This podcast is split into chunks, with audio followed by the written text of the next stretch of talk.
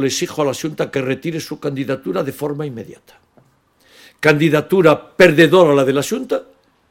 No va a ser nunca patrimonio de la humanidad la propuesta de la Junta y solo pretende bloquear la candidatura de Vigo. Después de lo que acaba de suceder y que el New York Times haya dicho que está entre los 55 mejores destinos de futuro del mundo, del mundo, es impensable el que no vaya a ser patrimonio de la humanidad. Las Islas Cíes son una candidatura ganadora de patrimonio de la humanidad.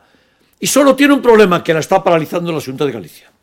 Vigo va a estar en toda España, que es el lugar en el que está presente un país turístico importantísimo que se llama España. Es que Vigo está en España, ¿eh?